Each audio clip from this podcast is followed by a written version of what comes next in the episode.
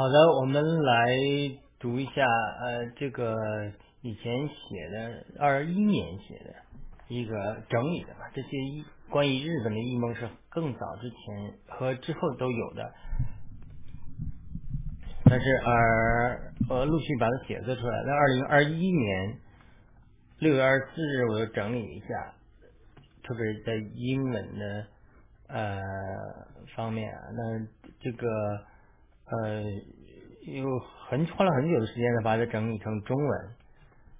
这个负担是什么呢？我最近也讲过，就将来这个中国大复兴，呃，复兴的规模很大。中国大复兴之后，它会在这个像涟漪一样往外延展，会扩展到中东啊，扩展到日本啊、韩国呀。特别是朝鲜，朝鲜发生极大的变化。这这这一次的感动讲的是对日本人的爱，关于日本大复兴的异梦。呃，这这件事情还没有发生，但是呃，我相信主给我的一些感动，讲了讲到将来这个日本呃要发生的这些事情，呃，我们这个希望能够。呃，对于呃这些话语呢，能能把它录制下来。我再讲过，很多都是为了写的英文的，整理成中文，然后把它翻成英文用的。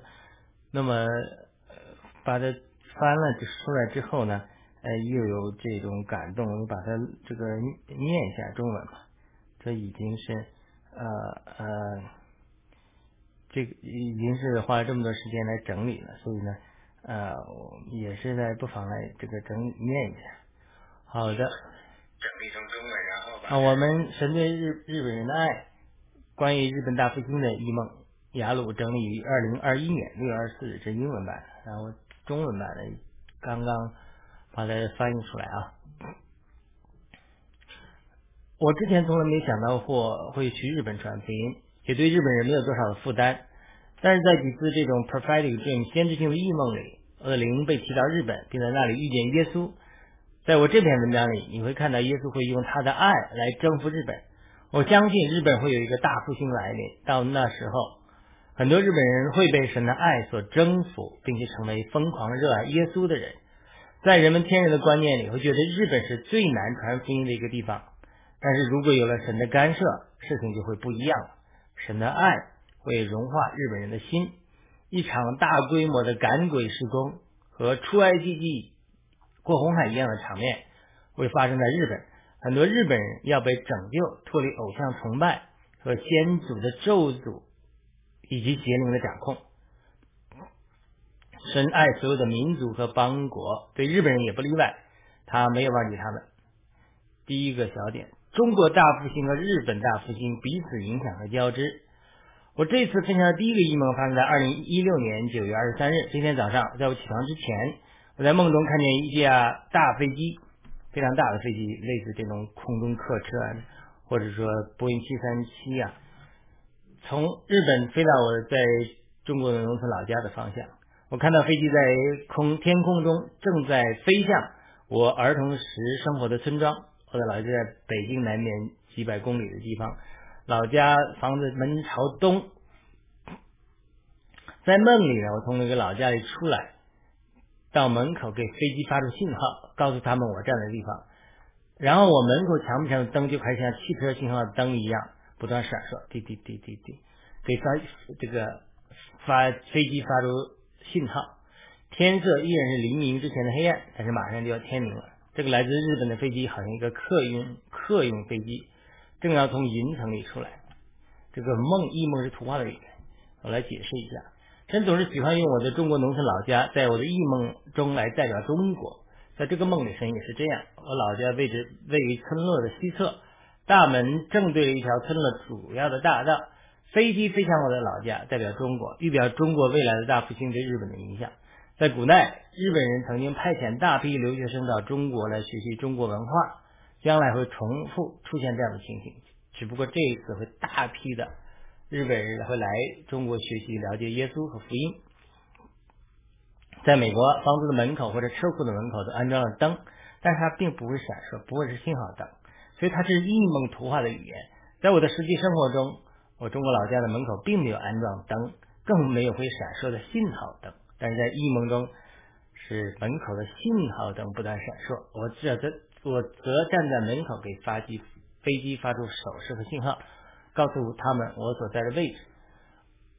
我的感动是，将来中国的大复兴和日本的发大复兴是联系在一起。或许复兴的火将从中国燃起，并且传到日本。中国的大复兴会带来日本的大复兴。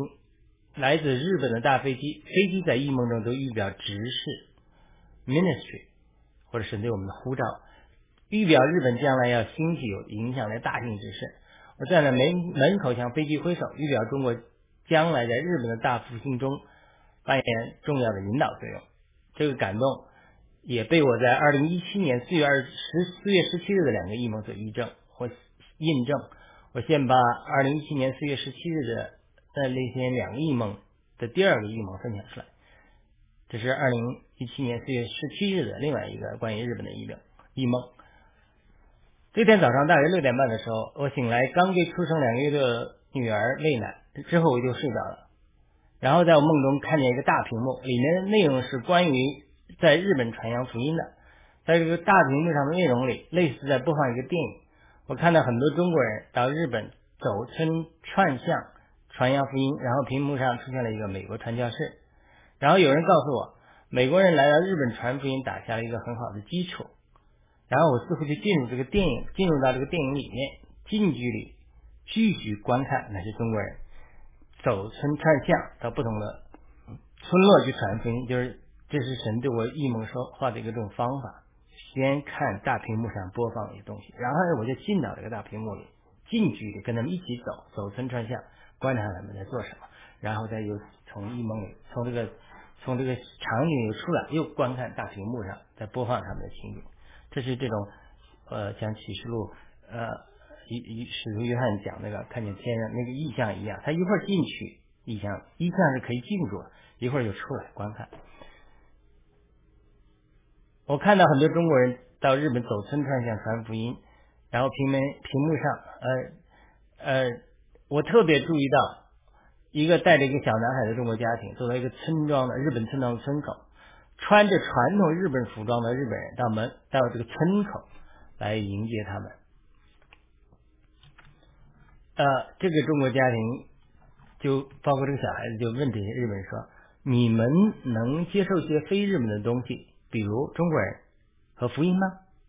然后他就是呃这些人出来，然后一些人愿意，但另外一些人强硬拒绝这个家庭。这是在我在看到的图画，不让他们进入村庄，甚至用路障堵住了村庄，设置路障，所以就像看电影一样。然后这个家庭因为被这个村庄拒绝了，就继续走向下一个日本村庄，寻找愿意敞开接受他们和福音的人。他们坚持不懈，最后终于找到一个村庄，哎，愿意接纳他们，哎，他们就进到这个村庄里，在那建立了一个福音的基地。这两个因为都说明中国人担负着将来到日本传扬福音的使命。今年以来，有不少华人拿起负担到日本去传福音，特别是留学生啊。或者说台湾等地的牧者啊，到日本去传福音，但是将来这个数量会更增加。不少人都说到，将来中国会发生大复兴，大复兴之后，中国会派遣出成千上万、成几百万、上千万、上亿的传教士到世界各地传扬福音。在异梦中，我首先看到一个我认识的美国传教士。最初我并不买，并不明白异梦的图画语言。呃，在这里的图画，虽然神让我看见这个传教士，但不是指他本人，而是指他代表一个人群。我觉得这个美国传教士代表了上一波神的行动中被神使用的在日本传福音的人，包括美国人，包括其他的人，他们为在日本继续传扬福音打下了基础。我看到的中国家庭，它也是个预表的图画，代表了神希望兴起的下一代的中国人，他们在日本走村串巷传扬福音。他们这这种图画传达非常明确的信息，但是日本村民设置的路障清楚表明了日本人坚硬的心。那个中国孩子的问题开始听上去觉得非常奇怪。他说：“你们愿意接受一些非日本人的东西，比如中国人和福音吗？”这是一个非常好的问题，因为日本人不太接受中国人，更不接受福音。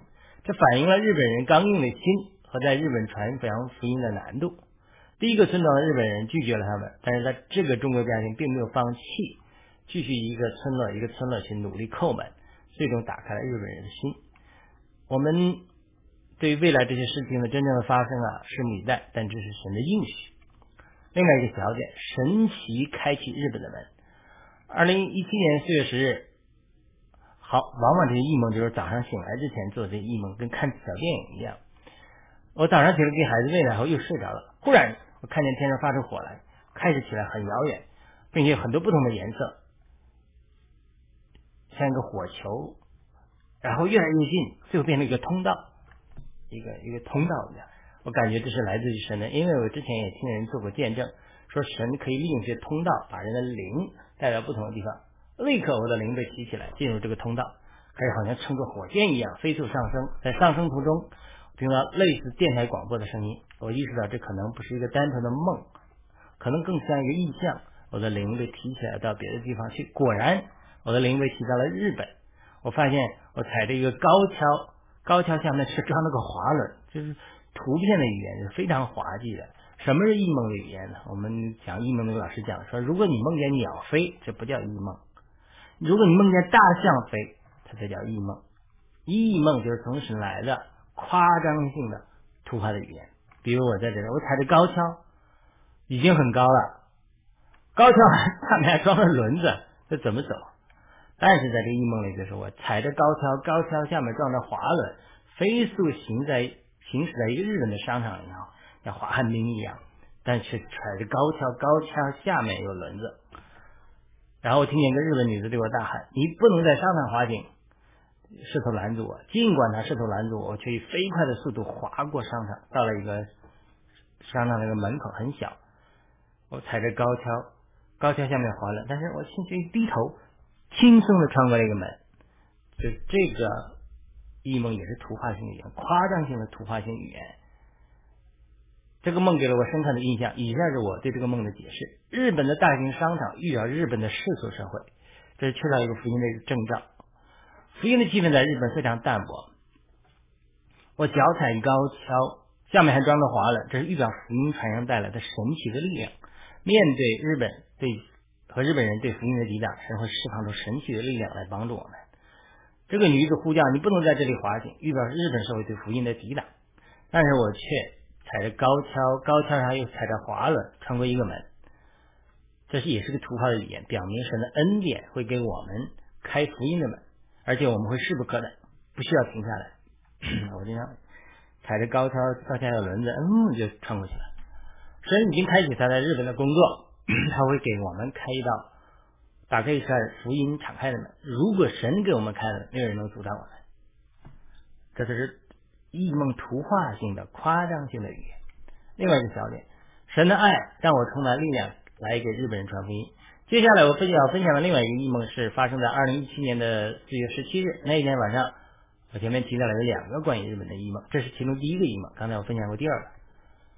这也是晚上睡睡着之后，我忽然我忽然发现我灵再次提到日本。但是我并不清楚我在哪里。我听见类似广播的声音，那个声这个声音让我想到想到是关于神的一些信息。这些似乎这些广播里我听不懂，是有我听不懂的外国语言，或许是日语。这些广播吸引着我。接下来我就到了一个海岛钓鱼，就日本的一个海岛，是一个小岛，周围都是海水。奇怪的是，我钓鱼的工具并不是鱼竿，而是类似厨房做饭用那种夹子，因为海水很近嘛。很浅嘛，我就拿着夹子伸到海里去夹水这些东西，然后我就看见一队人，好像日本人，我就上前去请教他们如何在这里钓鱼或者捕捞海产品。他们非常愿意帮助我，但是他们我注意到他们使用的工具也是这种夹子，英文叫 tongs。我跟他们一起钓鱼，结果不久我的手似乎受伤了，我就请其中一个领袖帮助我，他很高大很强壮。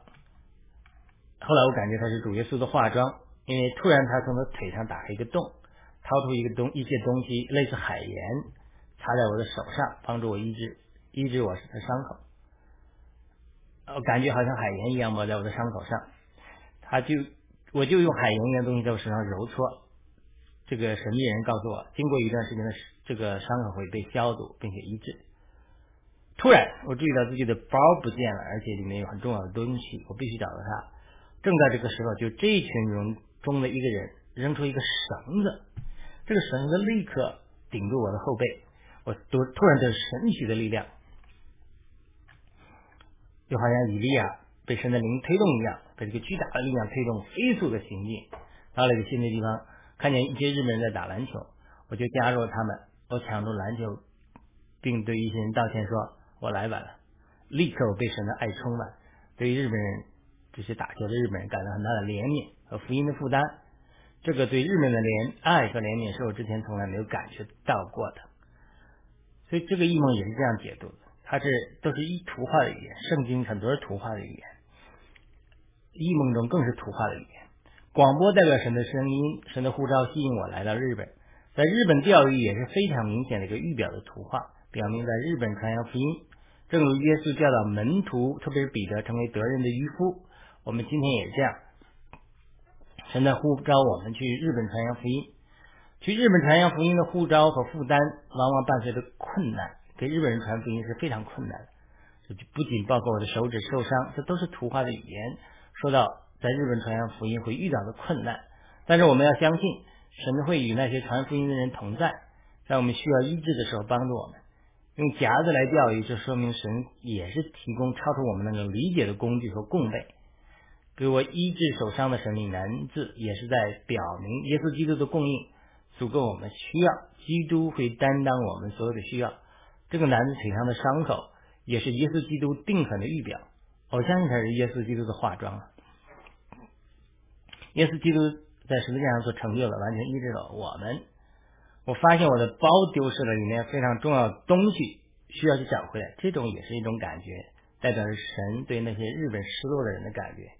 很多日本人在最终死中挣扎，日本人的自杀率据说是世界上最高的之一了。但是他们都是按照神的形象造的，他们对神都是宝贝，因为他们是耶稣基督在世界上为他们做出了牺牲了。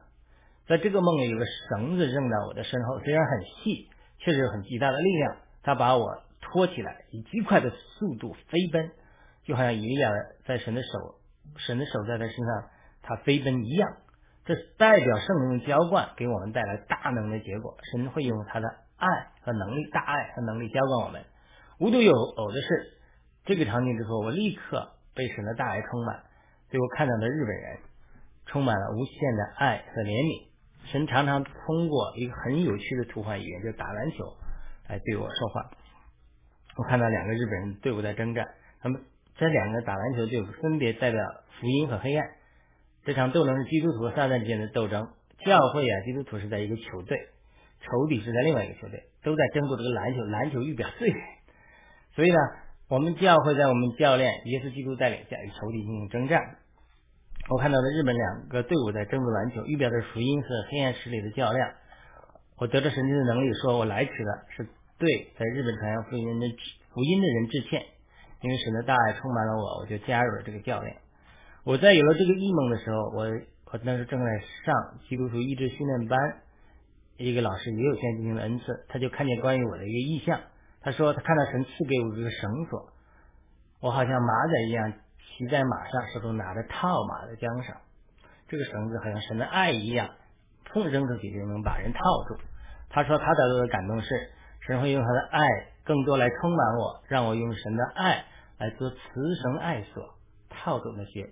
神希望拯救的人，当然这个绝对不限于我个人，而是任何愿意与神配合前去传福音的人，都会得到神爱的浇灌，能够用神赐给我们的慈生爱所来待人归主。这都是图画性的语言。绳子它是从圣经来讲的慈生爱所，耶稣从用那个编成的绳子来驱赶圣殿的人，他是慈生爱所，它都是图画性的语言。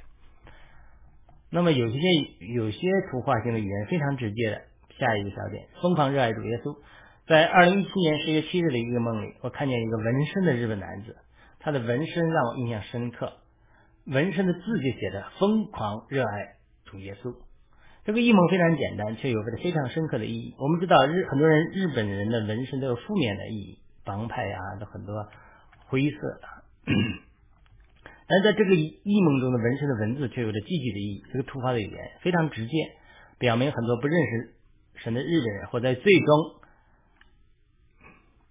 特别是纹身呐，很多纹身的人。